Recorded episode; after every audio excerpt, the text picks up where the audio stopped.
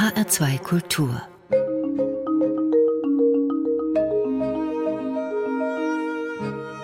Doppelkopf Heute am Tisch mit Wolf Dieter Neupert, dem Seniorchef der Firma JC Neupert mit Sitz in Bamberg. Gastgeber ist Andreas Bomber. In diesem Gespräch geht es um Musikinstrumente, genauer um Tasteninstrumente und noch genauer vor allem um dieses.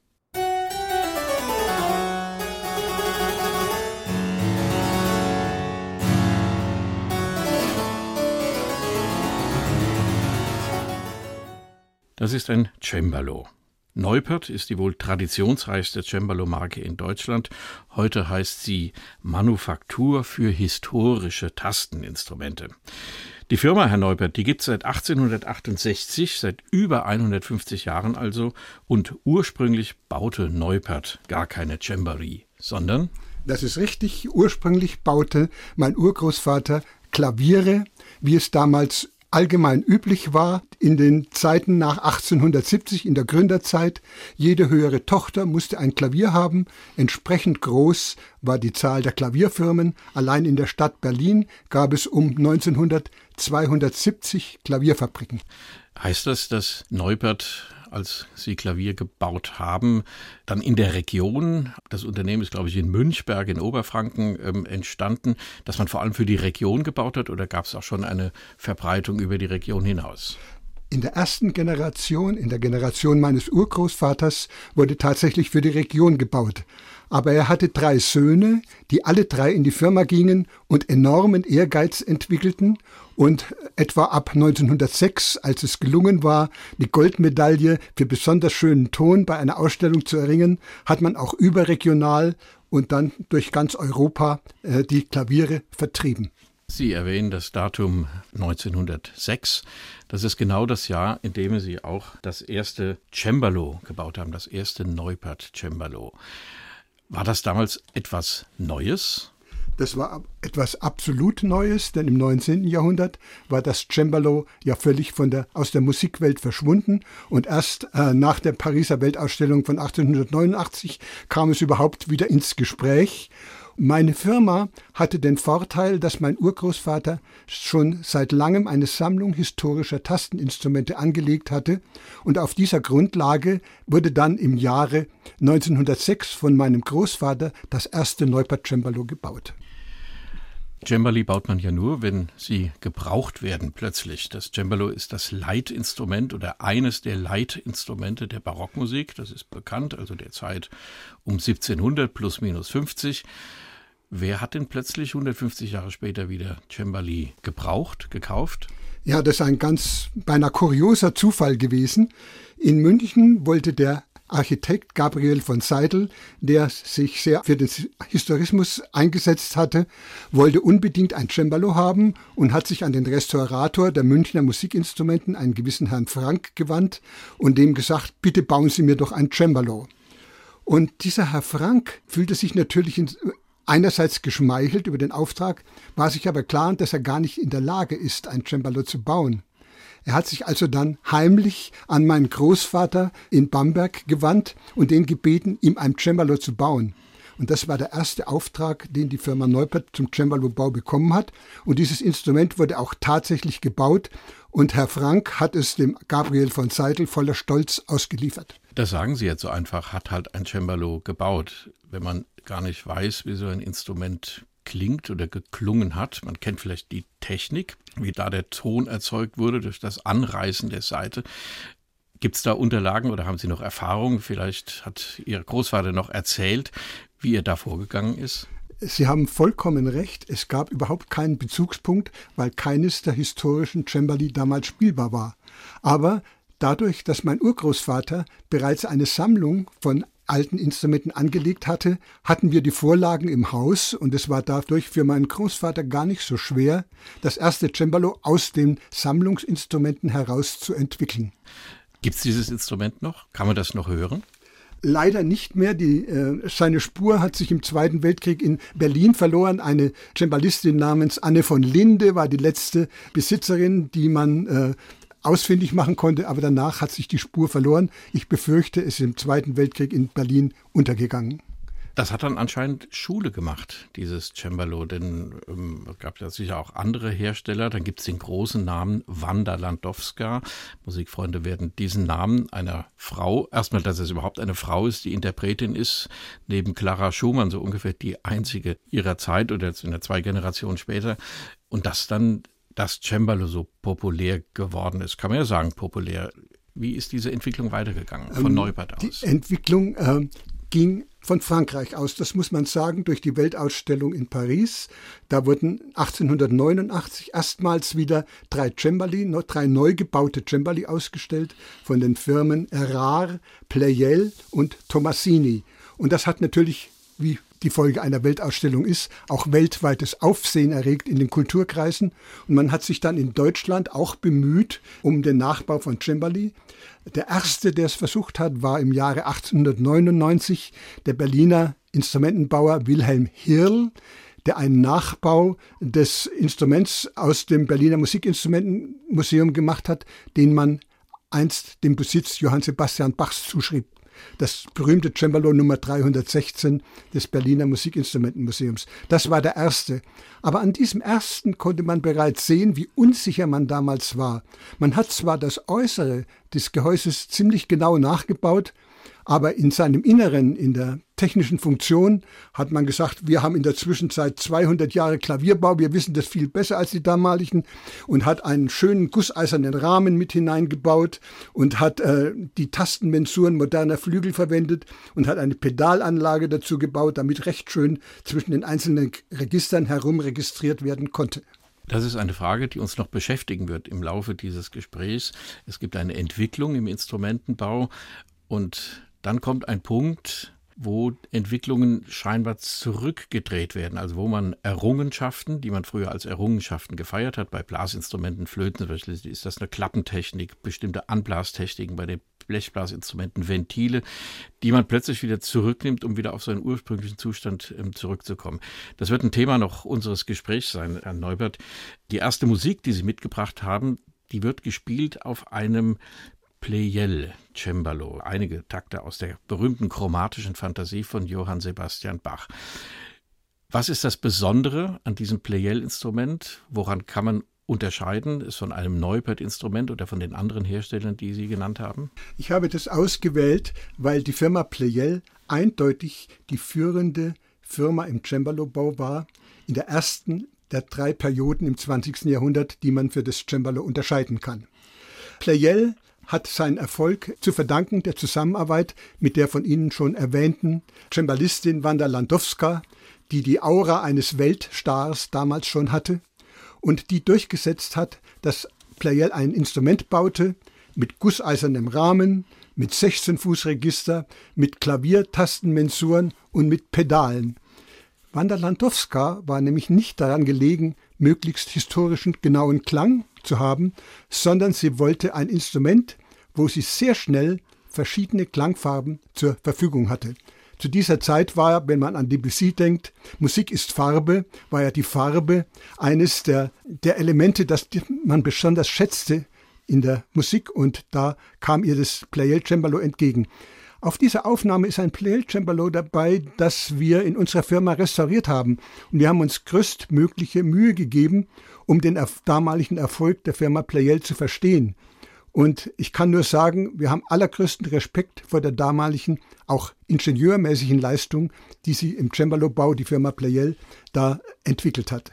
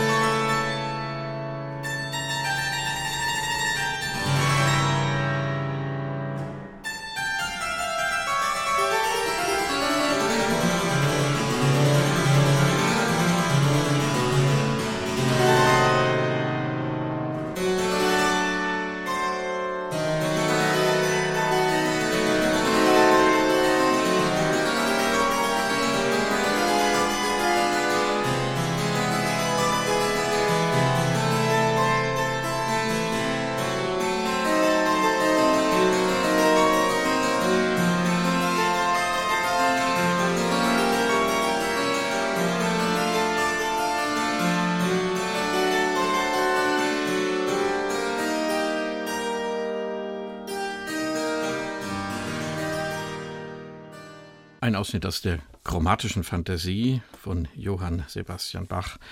Ein berühmtes Stück, das ganze 19. Jahrhundert durch berühmtes Stück, einfach durch diese ganz eigenwillige Harmonik. Gespielt hat Natalia Solotüch auf einem Pleyel Cembalo. Zu Gast ist Wolf-Dieter Neupert, der Seniorchef der Cembalo Manufaktur, der Manufaktur historischer Tasteninstrumente, so heißt es richtig, in Bamberg.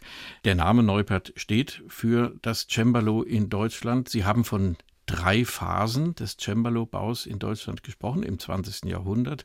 Was sind das für drei Phasen? Immer vor dem Hintergrund, das Cembalo ist ein Instrument des Barocks. Es ist ein historisches Instrument und eben nicht mehr aktuell für die Musik des 20. Jahrhunderts. Diese drei Phasen, die erste habe ich schon erwähnt mit dem Pleyel Cembalo und auch, dass es dabei nicht darum ging, den historischen Klang des Cembalos aus dem 17. und 18. Jahrhundert genau zu treffen. Es war ja gar nicht möglich, weil man gar keine Vorlagen hatte, sondern es ging darum, einfach ein Instrument, was im 19. Jahrhundert in Vergessenheit geraten war, irgendwie wieder in die Musikwelt einzugliedern. Man war, hat aber damals, auch das habe ich schon erwähnt, die klavierbauerischen Errungenschaften, die man in der Zwischenzeit gewonnen hatte, eingesetzt und dadurch Cembali gebaut, die ja später als Panzer verspottet wurden. Die zweite Epoche des Cembalo-Baus kam in den 30er Jahren als Folge der Orgelbewegung. Die Orgelbewegung hat ja auch erkannt die Vorzüge der barocken Orgeln gegenüber den Orgeln, die im späten 19. Jahrhundert gebaut worden sind. Und das ähm, schwappte auch über auf den Cembalo-Bau und man besann sich auf eine andere Grundlage. Die andere Grundlage war aber leider ein Fehlgriff. Es war nämlich das auch schon erwähnte Cembalo Nummer 316 aus der Berliner Musikinstrumentensammlung, von dem man dereinst annahm, dass es aus dem unmittelbaren Besitz Johann Sebastian Bachs stammte. Und dieses Instrument ist ein ausgesprochenes Ausnahmeinstrument. Es ist nicht das Regelinstrument, das in der Barockzeit äh, üblich war. Und dadurch hat man bei dem Nachbau wieder eigentlich einen falschen Weg beschritten. Man blieb bei der schweren Bauweise, die auch dieses Instrument auszeichnet, hat aber immerhin auf den gusseisernen Rahmen von da an verzichtet und hat auch äh, die Tastenmensuren an die historischen französischen Cembali angepasst, also schwarze Untertasten und weiße Obertasten und die Untertaste schmaler, als sie beim modernen Klavier ist. Das Instrument hat natürlich eine so große Sogwirkung auf die Instrumentenbauer gehabt, dass es ab den 30er Jahren eine Unzahl von sogenannten Bach-Cembali gab. Das klingt dann so ein bisschen nach Bach-Trompete, die ja auch nichts mit Bach zu tun hat. Johann Sebastian Bach der Fixpunkt irgendwie der Musik, auch der Instrumentenbaugeschichte. Kann man sagen, bevor wir auf die dritte Phase kommen, die wir noch erwähnen müssen, des Cembalo-Baus, dass Bach die Instrumentenbauer angeleitet hat, angeblich, oder dass der Instrumentenbau dann auch die Interpretation von Bachscher Musik beflügelt und verändert hat? Ich glaube, das Erstere trifft mehr zu. Johann Sebastian Bach hat ja sich sehr eng äh, mit den Instrumentenbauern abgegeben und beschäftigt und den Anregungen gegeben, hat ja auch selbst eine Viola Pomposa Konstruktion äh, angeregt. Also ich glaube, von Bach gingen sehr viele Impulse für den Instrumentenbau aus, wie er ihn für seine Aufführungen benötigte.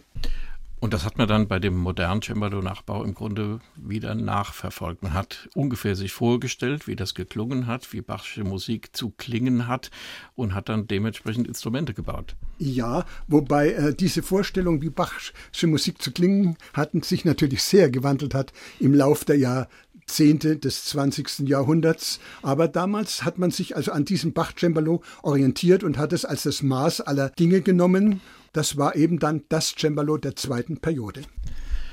Dann kommt die dritte Cembalo-Periode. Da vermute ich mal, dass wir uns nach dem Zweiten Weltkrieg wiederfinden, in den 50er Jahren. Das ist der Beginn der sogenannten historischen Aufführungspraxis. Ja, nicht der Beginn, sondern der Wiederbeginn. Sie haben erwähnt, schon in den 20er Jahren, Paul Hindemith hat ja auch versucht, auf alten Instrumenten zu spielen. Also diese Bewegung begann eigentlich nach dem Ersten Weltkrieg so richtig, dann unterbrochen auch ein bisschen durch die Nazi-Zeit, die, in denen das nicht so ganz geheuer war, teilweise jedenfalls. Nach dem Zweiten Weltkrieg, 50er Jahre, Dann kam der Concentus Musicus. Es gibt eine Erstaufführung einer Oper von Claudio Monteverdi, Orfeo, unter der Leitung von Paul Hindemith. Man glaubt das kaum. Ein Versuch, sich irgendwelchen Noten zu nähern, von denen man nicht weiß, wie die klingen, weil man auch die Instrumente nicht mehr hat. Historische Aufführungspraxis, historisch informierte Aufführungspraxis ist der bessere Begriff. So, was ist da mit dem Cembalo passiert? Es gab einen Glücksfall für das Cembalo, wenn man so sagen darf, denn der amerikanische Instrumentenbauer Frank Hubbard hat von seinem Staat ein Stipendium bekommen, um alle europäischen Musikinstrumentensammlungen zu bereisen und zu dokumentieren, äh, wie es mit dem Bau des Cembalos in den 1500 bis 1750 etwa stand. Seine Erkenntnisse hat er in einem Buch zusammengefasst, Three Centuries of Harpsichord Making. Und dieses Buch wurde ein Standardwerk, sozusagen eine Bibel für die dritte Periode des Cembalo-Baus. Man lernte nämlich plötzlich, es gibt nicht das Cembalo, sondern jedes Land jedes europäische Kulturland hat eine eigene Cembalo-Kultur. Es gab ja noch damals kein vereintes Europa. Die Musik und die Instrumente haben sich in Italien ganz anders entwickelt als beispielsweise in Frankreich oder in den Niederlanden oder in England. Und entsprechend sind auch die Instrumente ganz unterschiedlich. Und diese Erkenntnis hat man erst aus dem Frank Hubbardschen Buch gewonnen und natürlich dann umgesetzt und hat entdeckt, welch wunderbarer Reichtum in dem Nachbau, in dem möglichst genauen Nachbau der historischen Instrumente steckt. Und da kommen wir wieder zu Ihrer Firma, Herr Neupert.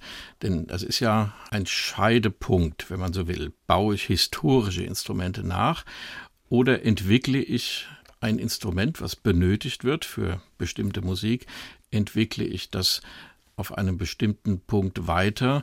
Stichwort große Konzertsäle, die gebaut wurden, wo eben auch Barockmusik erklingen sollte, wo man mit einem einmanualigen flämischen Cembalo Nachbau 1673 im Grunde nicht weiter als bis zur fünften Reihe kommt. Ja, man musste sich in diesem Moment entscheiden, ob man sich, wie Sie sagten, der historisch informierten Aufführungspraxis, äh, ob man der folgen möchte oder ob man äh, bei dem Standard-Cembalo bleibt, wie es bis dahin üblich gewesen war. Aber der Reichtum, der sich sehr schnell auftat bei dem Nachbau der historischen Instrumente, war so verführerisch, dass äh, diese Bewegung ganz eindeutig etwa ab 1965 den Sieg davon getragen hat. Allerdings war die Bedingung, Sie haben das angedeutet, man musste konsequent sein in der Einhaltung der Bedingungen der historischen Aufführungspraxis. Man musste also kleine Säle haben, wie es im Barock war, in einem Schloss höchstens für 200 Leute. Man dürfte nicht in eine moderne Konzerthalle mit 2500 Leuten gehen, was aber gemacht wurde, aus vielleicht finanziell verständlichen Gründen. Aber was natürlich äh, diese Musik ad absurdum geführt hat, war, wie Sie sagen, ab einer Reihe X nichts mehr davon zu hören war und nur das Schaffen der Musiker auf der Bühne zu sehen war. Und an diesem Punkt musste eine Firma wie Neupert in Bamberg dann auch eine unternehmenspolitische Entscheidung treffen, sage ich mal. Was ist denn ein historischer Nachbau? Was ist historisch? Das Holz, das man verwendet, das ist von heute. Das Metall, das man für die Seiten verwendet, ist von heute. Plastik kommt überhaupt nicht in Frage wäre manchmal vielleicht ganz praktisch, weiß ich nicht. Was ist denn dann historisch? Was wird mit dem Begriff im Instrumentenbau denn bezeichnet? Ja, wir haben da eine Streitfrage über die zwei Schlagworte. Die einen sagen Kopie von und die anderen sagen Kopie nach.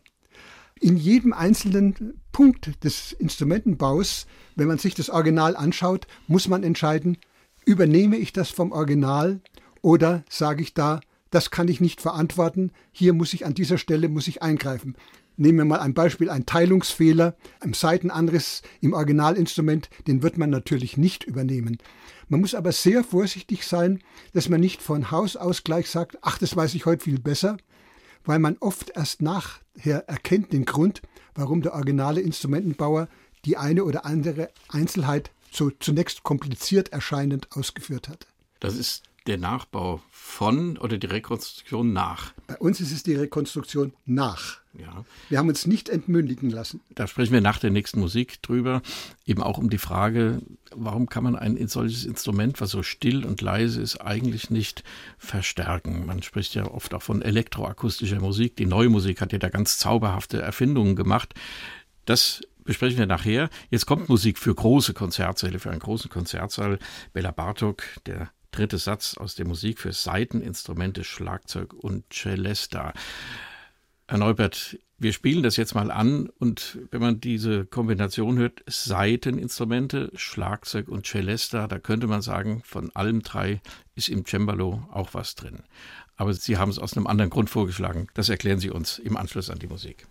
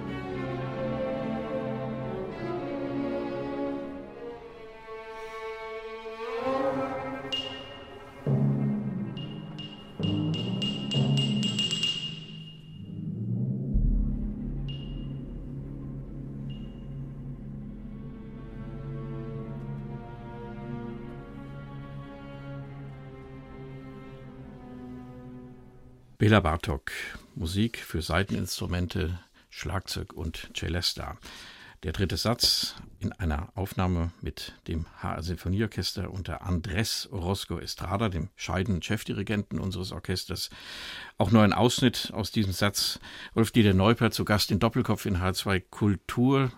Das hat eigentlich nichts mit Cembalo zu tun, darüber unterhalten wir uns in dieser Sendung, sondern es ist ihr musikalischer Geschmack, der immer weiter ging als Barockmusik. Ist das so richtig beschrieben?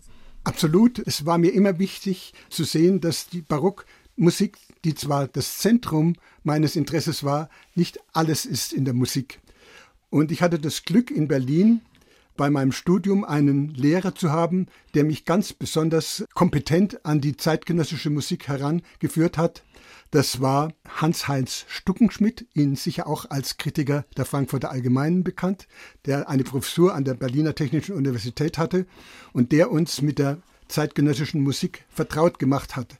Und ich habe das Beispiel, den dritten Satz aus der Bartok-Musik gewählt, weil schon im Jahre 1936, als dieses Stück komponiert wurde, in diesem Werk vieles von dem vorweggenommen wurde, was in der zweiten Hälfte des 20. Jahrhunderts die Musiker, die Komponisten dieser Zeit bewegt hat.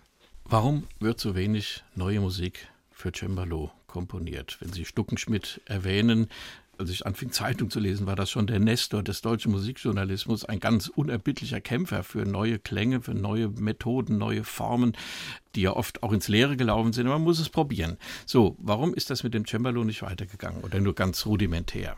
Das ist weitergegangen, aber es wurde vom Publikum nicht angenommen. Es gibt ein Buch eines amerikanischen Autors, in dem eine sehr große Zahl von zeitgenössischen Kompositionen für das Cembalo aufgeführt ist. Die gibt es alle, nur man hat Angst vor dem Publikum, dass sie verschreckt sind, wenn sie zu viel zeitgenössische Klänge hören. Man weiß das ja auch aus den bürgerlichen Konzertreihen. Aber es gibt auch da ganz fantastische Werke da drin, beispielsweise Georgi Ligetis Continuum oder die Cembalo-Kompositionen von Yanis Xenakis, einem griechischen Komponisten, die aber merkwürdigerweise alle beim Cembalo-Typ der zweiten Periode, also bei dem schwer gebauten Cembalo bleiben und kein einziger von diesen zeitgenössischen Komponisten, jedenfalls keiner mit einem wichtigen Werk, hat dafür den Nachbau eines historischen Instruments verwendet.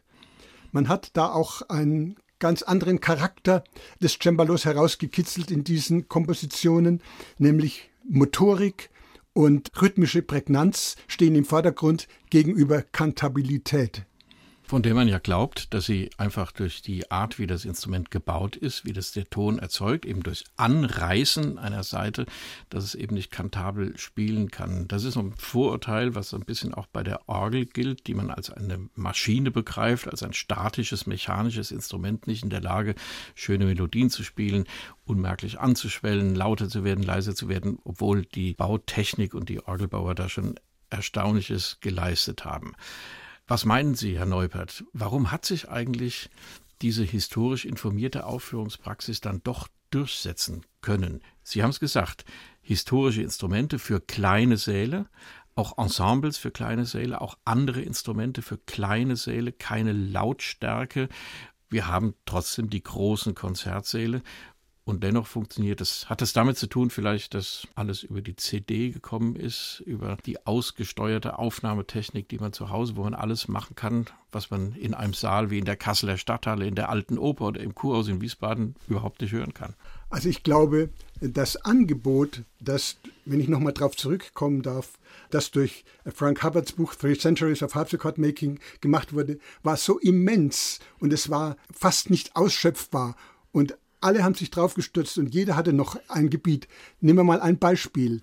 Die französischen Klavisinisten, wie sie heißen, also die Komponisten, die für Cembalo komponiert haben, im Barock nehmen wir mal Dufly oder Forqueray, die klingen auf einem modernen Cembalo wie eine Karikatur. Als man aber erkannt hat, wie ein französisches Cembalo gebaut werden muss, haben diese Werke plötzlich aufzublühen begonnen. Man hat die gesamte Literatur des Barock überhaupt erst mal entdeckt in ihrem Reichtum. Und das war ein Gewinn dieser Orientierung am historischen Cembalo-Bau. Haben Sie in Ihrer Firma Neupert nicht dennoch mal versucht, vielleicht einen kleinen Lautsprecher, den man nicht sieht, in das Instrument einzubauen, dass es einfach ein bisschen lauter wird? Ja, diese Aufgabe habe ich mich ja gestellt in meiner Jugendzeit, als ich Physik studiert habe an der Technischen Universität in Berlin, eine Verstärkeranlage für das Cembalo zu entwickeln, die den originalen Klang nicht verfälscht, an jede Saalgröße anpassbar ist und vor allem keine Nebengeräusche mit verstärkt. Das war also eine für einen jungen Physikstudenten eine wunderbare Aufgabe und ich hatte alle Möglichkeiten der Technischen Universität, die modernsten Materialien standen mir dort zur Verfügung, das Know-how meiner Arbeitskollegen und es war eine Aufgabe, die zu bewältigen dann auch zu einem Erfolg geführt hat. Von der Seite, wie ich es geplant hatte, war am Ende alles erreicht. Und mit dieser Verstärkung hätte man jeden Raum füllen können, immer angepasst an die jeweilige Raumgröße, ohne dass der Cembalo-Ton verfälscht wird. Haben Sie das dann versucht, zur Serienreife zu entwickellen? Ja, natürlich. Also das erste war das Labormodell, aber dann ähm, musste das natürlich so gemacht werden, dass es auch für eine, Sie sagten, das Wort Serienfertigung geeignet ist, obwohl das Wort Serie im Zusammenhang mit Cembalo-Bau mit Vorsicht zu genießen ist. Es sind doch immer kleinere Stückzahlen und alle einzeln handgebaut. Es wurden da beispielsweise Steckplatinen entwickelt, sodass man die Verstärker direkt austauschen konnte. Es war alles servicefreundlich und als alles fertig war, hatte ich dann die Chance, das dem Gottvater der Musik, Herbert von Karajan, vorzuführen der also auch dann über alle Maßen davon begeistert war und es auch für seine Konzerte eingesetzt hat. Karajan war ja auch so ein Technikfreak, der viel probiert hat. Und warum hat sich dann nicht durchgesetzt? Es kam im ganz falschen Moment. Es kam nämlich in dem Moment, als die historische Aufführungspraxis ihre größten Erfolge hat. Und da war es natürlich für sie ein leichtes. Sie haben immer mit dem Argument, das sei der Offenbarungseid der Cembalo-Bauer, haben sie argumentiert. Das klang zwar wohlfeil, ging aber völlig an der Sache vorbei, denn der Cembalo-Klang wurde bei meiner Verstärkung nicht im geringsten angetastet, er wurde nur angehoben, sodass er überall hörbar war. Es gibt dann Musiker und auch Kritiker, die dann sehr stark auf der historischen Seite stehen, die dann so ein bisschen lästern, ein Instrument, das so ähnlich klingt wie ein Cembalo. Das tut dann schon weh, oder? Ja, weil es vor allem in, diesem Fall gar nicht zutraf. Also selbst eine Zeitung, die keinen Grund hatte, da besonders äh, mir äh, nach dem Mund zu reden, bei der Uraufführung in Köln unter Günter Wand im großen Kürzenich-Saal, da war der Kritiker auch begeistert, dass er plötzlich in der 34. Reihe das Cembalo so hörte, wie er es aus der fünften Reihe kannte. Wir machen wieder Musik, Wolf-Dieter Neubert. Wieder Johann Sebastian Bach. Das ist eben der Leitstern, obwohl er gar nicht der größte Cembalo-Komponist gewesen ist. Er ist vielleicht der größte Orgelkomponist aller Zeiten, aber bei Cembali, da denkt man eher an die Franzosen, vor allem. Oder auch an Scarlatti. An Scarlatti, ja. ja.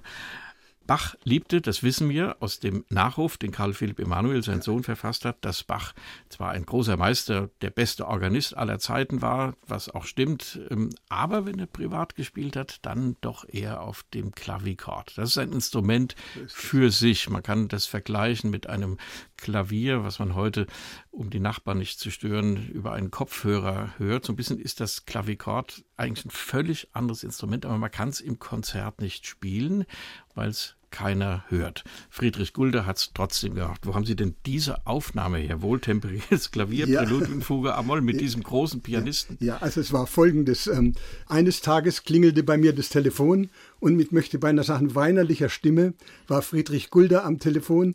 Er hatte nämlich sich an Bastler gewandt, dass sie ihm doch eine Verstärkung fürs Klavichord machen. Das Klavichord war für ihn so interessant, weil es eben gerade die dynamischen Möglichkeiten, die er vom Klavier kannte, ja auch verwirklichen ließ, sich verwirklichen ließ. Und Nur er dachte, auf einem viel niedrigeren Level halt. Ja, ja. Und er wollte eben diesen Level anheben, damit er da auch im Konzertsaal Klavichord spielen kann. Und dann habe ich ihm gesagt, also ich habe ihm nicht gesagt, aber ich war mir klar, dadurch, dass ich diese Entwicklungsarbeit für die Cembalo-Verstärkung gemacht hat, war natürlich die Verstärkung für Klavichord eine Kleinigkeit für mich.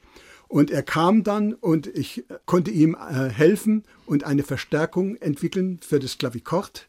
Und er war so begeistert und glücklich, dass er mir ein Konzert geschenkt hat. Und im ersten Teil dieses Konzerts hat er Werke aus dem wohltemperierten Klavier gespielt, auch die chromatische Fantasie und Fuge. Und im zweiten Teil hat er dann frei improvisiert mit seiner Partnerin Ursula Andres zusammen. Und das war also ein traumhaft schönes Konzert. Und das ist auf einer privat mitgeschnittenen äh, Aufnahme erhalten. Und aus dieser Aufnahme hören Sie Präludium und Fuge A-Moll aus dem wohltemperierten Klavier.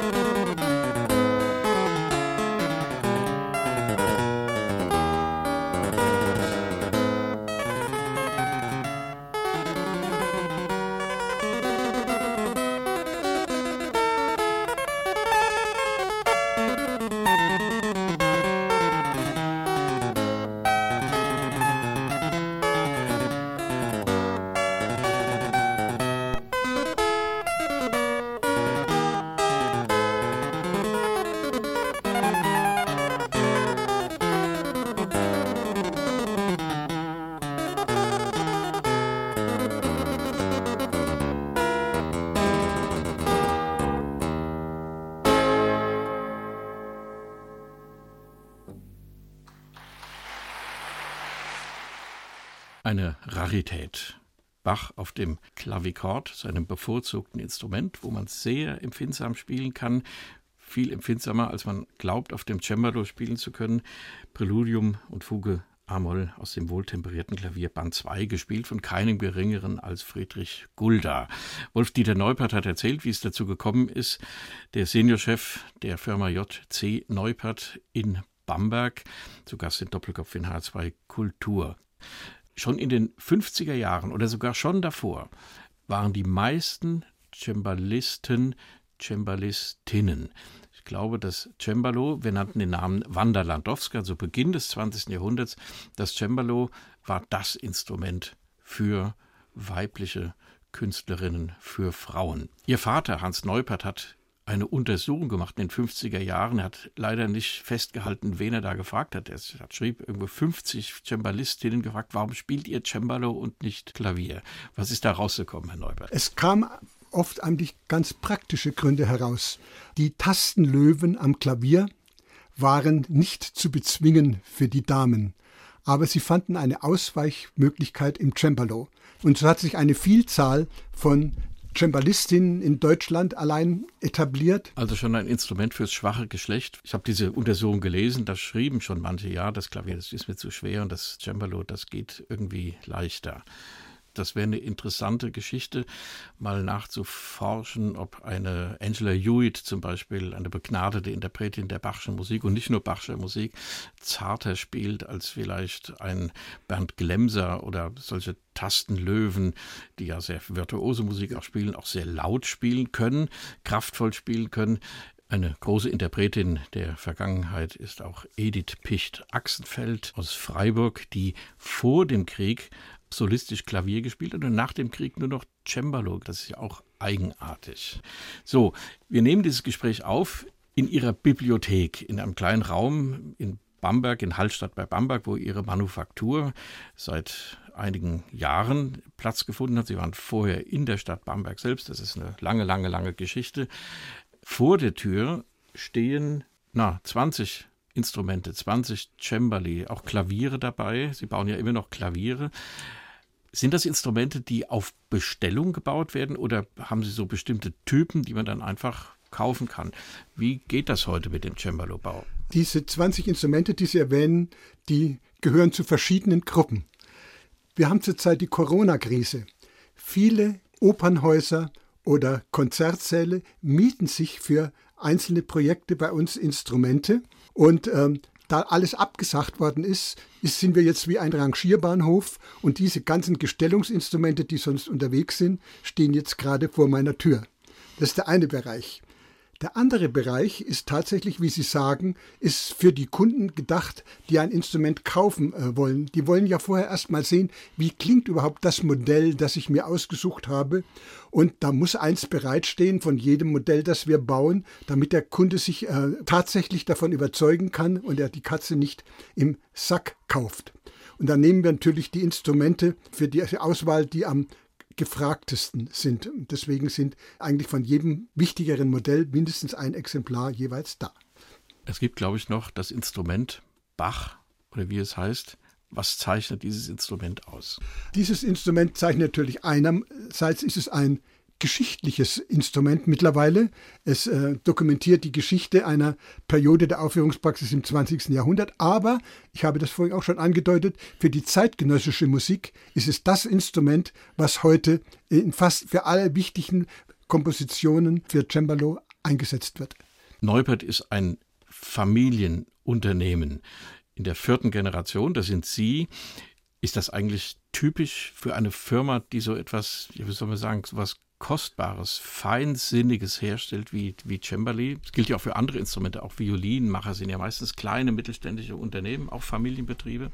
Ich glaube, es ist, sehr wichtig oder ist sehr günstig, wenn eine Familie dies über mehrere Generationen macht, weil sich ja auch das Wissen ansammelt und in der Familie natürlich viel leichter weitergegeben werden kann, als wenn von außen jemand dazukommt, der dann wie man so sagt, bei Adam und Eva wieder anfangen muss.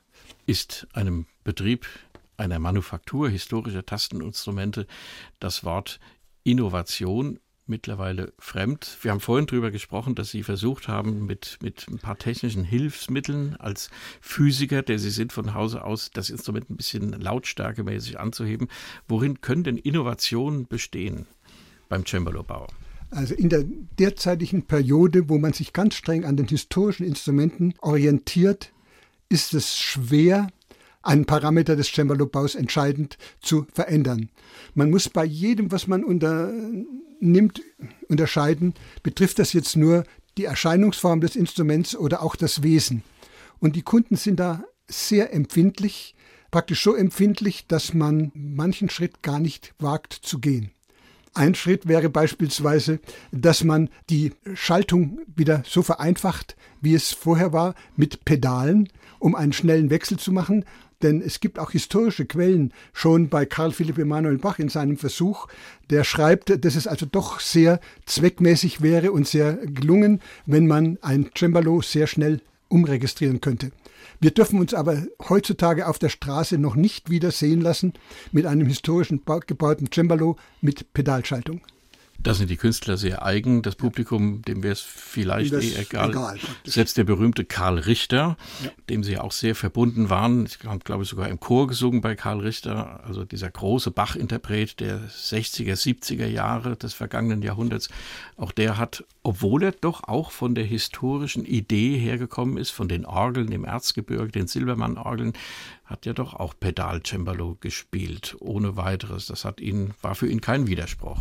Überhaupt nicht, ganz im Gegenteil. Er hatte eine ganz spontane Eingebungen, wenn man ihn in seinem Spiel verfolgt hat, wie er sich mit seiner Klangfarbe der jeweiligen musikalischen Situation anpassen muss.